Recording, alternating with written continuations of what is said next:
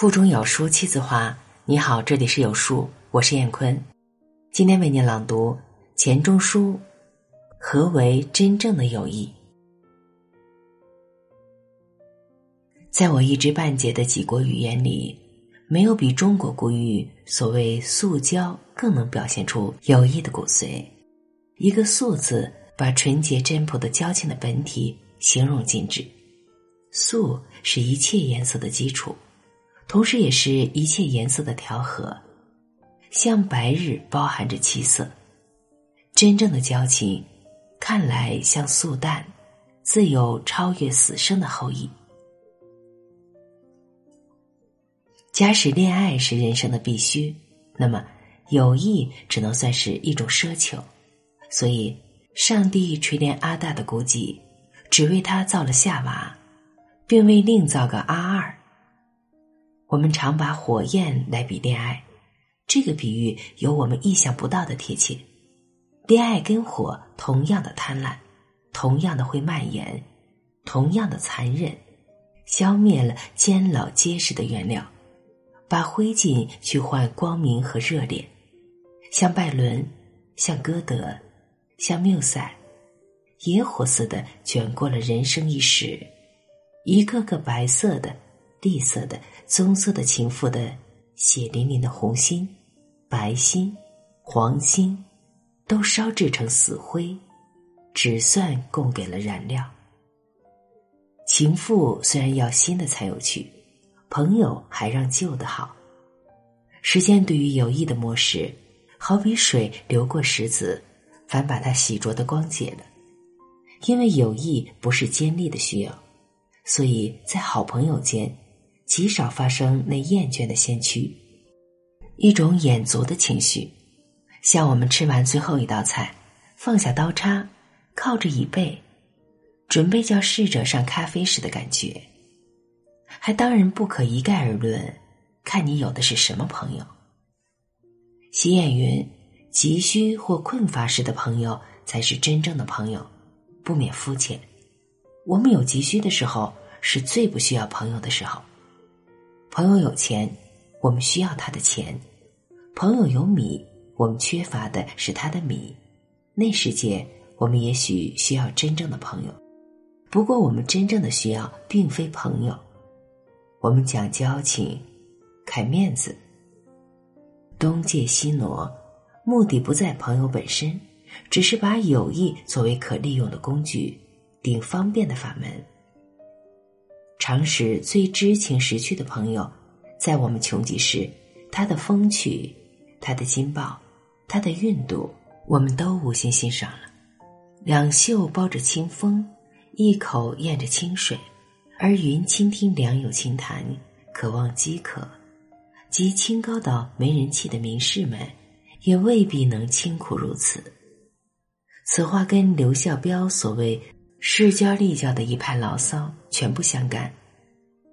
朋友的慷慨或吝啬，肯否排难济困，这是一回事儿我们牢不可破的成见，以为我和某人既有朋友之分，我有困难。某人理当辅助，那是另一回事儿。进许朋友疏财仗义，他的竟算是我的。在我穷极告贷的时节，总是心存不良，满口亲善，其实别有作用。试看世间有多少友谊，因为有求不遂，起了一层障膜。同样，假使我们平日极瞧不起。最不相遇的人，能在此时帮忙救急，反比平日的朋友来的关切。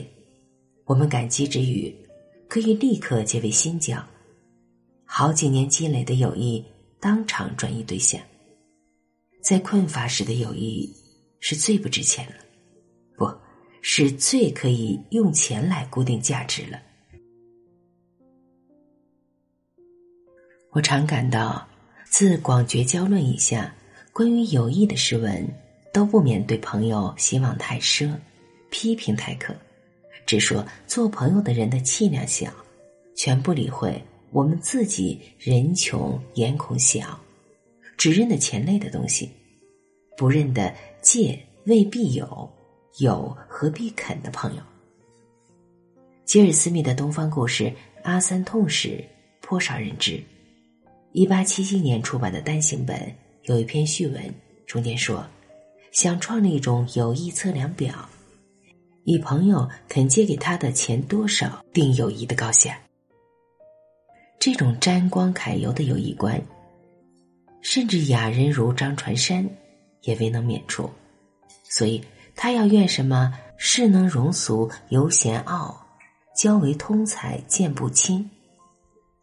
广绝交论只待我们骂了我们的势力朋友，我们还需要一篇反绝交论，带朋友来骂他们的势力朋友，就是我们自己。《水浒》里写宋江刺配江州，戴宗向他讨人情银子，宋江道：“人情人情，在人情愿。”真正至理名言，比刘孝标、张传山等的见识高出万倍。说也奇怪，这句有数道的话，偏处诸传火张衡所为：“不爱交情，只爱钱，打家劫舍的强盗头子。”这不免令人摇头叹息了。第一叹来，叹唯有强盗，反比士大夫辈明白道理。然而且慢，还有第二叹。第二叹来，叹明白道理，而不免放火杀人，言行不符，所以为强盗也。从物质的周济说到精神的补助，我们便想到孔子所谓“质量多闻”的益友。这个漂白的功利主义，无非说，对于我们品性和知识有利益的人，不可不予结交。我的偏见，以为此等交情也不甚巩固。孔子把质量的益友跟变辟善柔的损友反衬，当然指那些到处碰得见的心直口快、规过劝善的少年老成人。生就斗蟋蟀般的脾气，一说一跳，护短非凡。为省事儿少气恼起见，对于习惯闲事的善人们，总尽力维持着尊敬的距离。不过，每到冤家狭路，免不了听教训的关头。最近涵养躬身，此路闻过则喜的境界，不是区区夸口，颇能做到。听质量的益友规劝。你万不该良心发现，哭丧着脸。他看见你惶恐狐出的表情，便觉得你邪不胜正，长了不少气势，连骂带劝，说得你有口难辩。然后几句甜话，排肩告别。一路上怡然独笑，觉得替天行道，做了无量功德。反过来，你若一脸堆上浓笑，满口承认，他说你骂人。你便说像某某等辈，不但该骂，并且该杀该剐。他说你刻毒，你就说岂止刻毒，还想下毒。那时候该他拉长了像烙铁熨过的脸，哭笑不得了。大凡最自负、心直口快、喜欢归过劝善的人，像我近年来所碰到的，都是基督教善男信女。同时最受不起别人的规劝，因此你不大看见质量的人，彼此间会产生什么友谊？大约直心肠颇像几何学里的直线，两条平行了，永远不会结合。多文的益友也同样的靠不住，见闻多以送广的人，也许可充顾问，未必配做朋友，除非学问以外，他另有引人的魔力。德巴洛斯批评伏尔泰道：“别人敬爱他，无非为他做的诗好，确乎他的诗做的不坏。不过，我们只该爱他的诗。言外之意，当然是我们不必爱他的人。我去年听见一句话，更为痛快：一位男友怂恿我为他跟一位女朋友撮合，生平未做媒人，好奇的想尝试一次。”见到那位女朋友，声明来意。第一项先说那位男朋友学问顶好，正待结合科学方法的数说第二项、第三项。那位姑娘冷的笑道：“假使学问好，便该嫁他。大学文学老教授里有的是官夫。”这两个例子对于多文的益友也可应用，譬如看书，参考书材料最丰富，用处最大，然而极少有人认他为伴侣的读物。宜德日记有个极妙的测验，他说：“关于有许多书，我们应当问这种书给什么人看；关于有许多人，我们应该问这种人能看什么书。”照此说法，多闻的益友就是专看参考书的人。多闻的人跟参考书往往同一命运，一经用过，仿佛挤干的柠檬，嚼之无味。弃之不足惜。这并不是说朋友对你毫无益处，我不过解释。能给你身心利益的人，未必就算朋友。朋友的益处不能这样年斤拨两的讲。真正的友谊的形成，并非由于双方有意的拉拢，带些偶然，带些不知不觉，在意识层底下。不知何年何月潜伏着一个有益的种子，咦？看它在心里面透出了萌芽，在温暖固密春夜一般的潜意识中，忽然偷偷的钻进来一个外人。哦，原来就是他。真正有益的产物，只是一种渗透了你的身心的愉快。没有这种愉快，随你如何质量多闻，也不会有有益。接触着你真正的朋友，感觉到这种愉快，你内心的比定残忍自然会消失。无需说教似的劝导，你没有听过穷冬深夜壁炉烟筒里呼啸着的风声吗？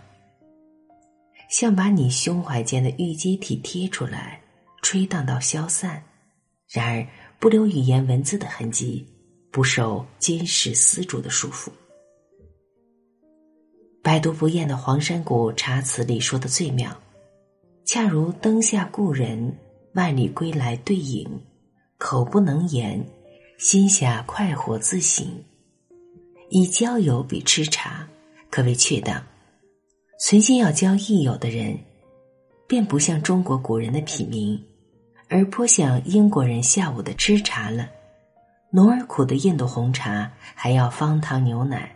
外加面包、牛油糕点，甚至香肠、肉饼，干的、湿的，热闹的，好比水陆道场，胡乱的填满肚子完事儿。